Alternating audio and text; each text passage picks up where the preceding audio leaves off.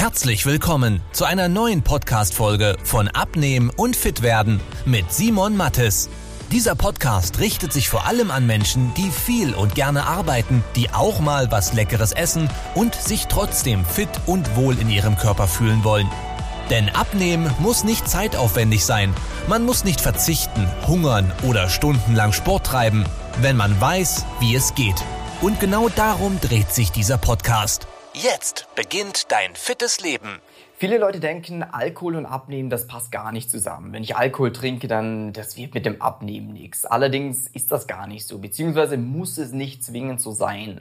Ich will dir in diesem Video mal die drei großen Nachteile von Alkohol beim Abnehmen zeigen und dann aber auch, und das ist mir ganz wichtig, zeigen, wie du diese ausmerzen kannst und trotzdem ein oder andere Glas Wein oder Bier oder vielleicht am Wochenende bei sozialen Anlässen mal ein bisschen mehr, wie du trotzdem nachhaltig den Bauch loswerden kannst. Das, wie vorhin schon erwähnt, hat Alkohol drei große Nachteile zum Abnehmen. Der erste ist, dass solange Alkohol im Blut ist, der Körper keinen Fett verbrennen wird.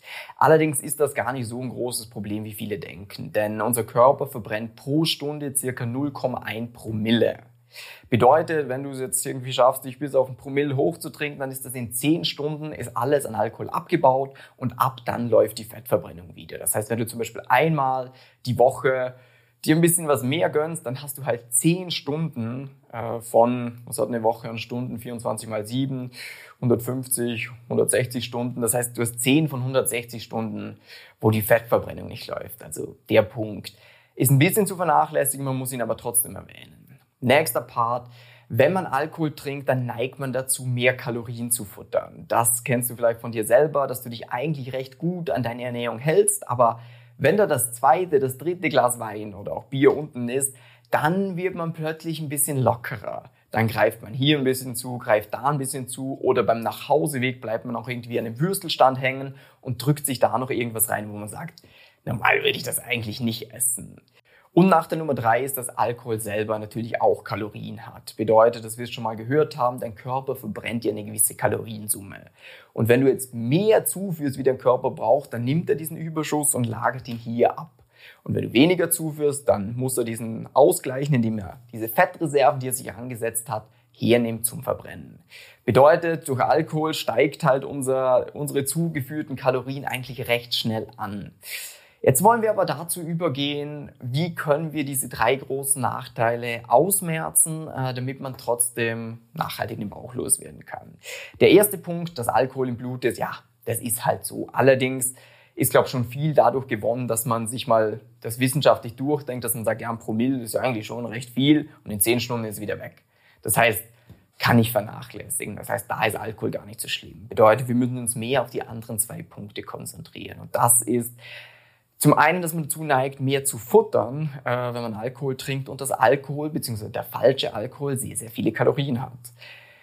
Der Punkt mit dem, ja, wenn du Alkohol trinkst, dass du dann noch irgendwas futterst, ja, das musst du halt einfach vorbereitet sein, dass du für dich sagst, ja, okay, ich weiß ganz genau, wenn ich jetzt ein bisschen mehr trinke, dann werde ich wahrscheinlich ein bisschen Appetit bekommen. Bedeutet, ich schaue schon, dass ich davor irgendwie was gegessen habe oder dass ich zu Hause äh, irgendwas Leckeres habe, dass wenn ich weiß, ich komme heim, dann habe ich irgendwas Gescheites zum Essen. Dass ich nicht denke, so, boah, ich habe so Hunger und zu Hause gibt's nichts. Das heißt, ich muss eigentlich zu McDonalds gehen, weil gibt ja sonst nichts.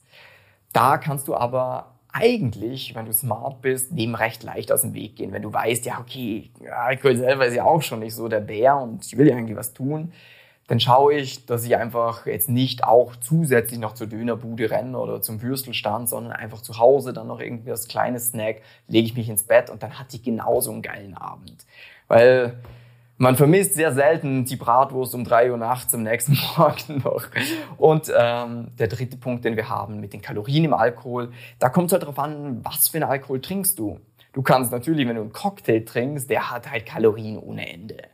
Oder wenn du jetzt sagst, zum Beispiel, du trinkst äh, Rum-Cola, hat auch die Cola halt sehr, sehr viele Kalorien. Bedeutet, wir müssen eigentlich schauen, dass wir diesen gezuckerten Dingern aus dem Weg gehen. Bedeutet, eine super Alternative wäre zum Beispiel, wenn du einen Rum-Cola trinkst, dass du einfach eine Cola Zero trinkst, statt der normalen Cola.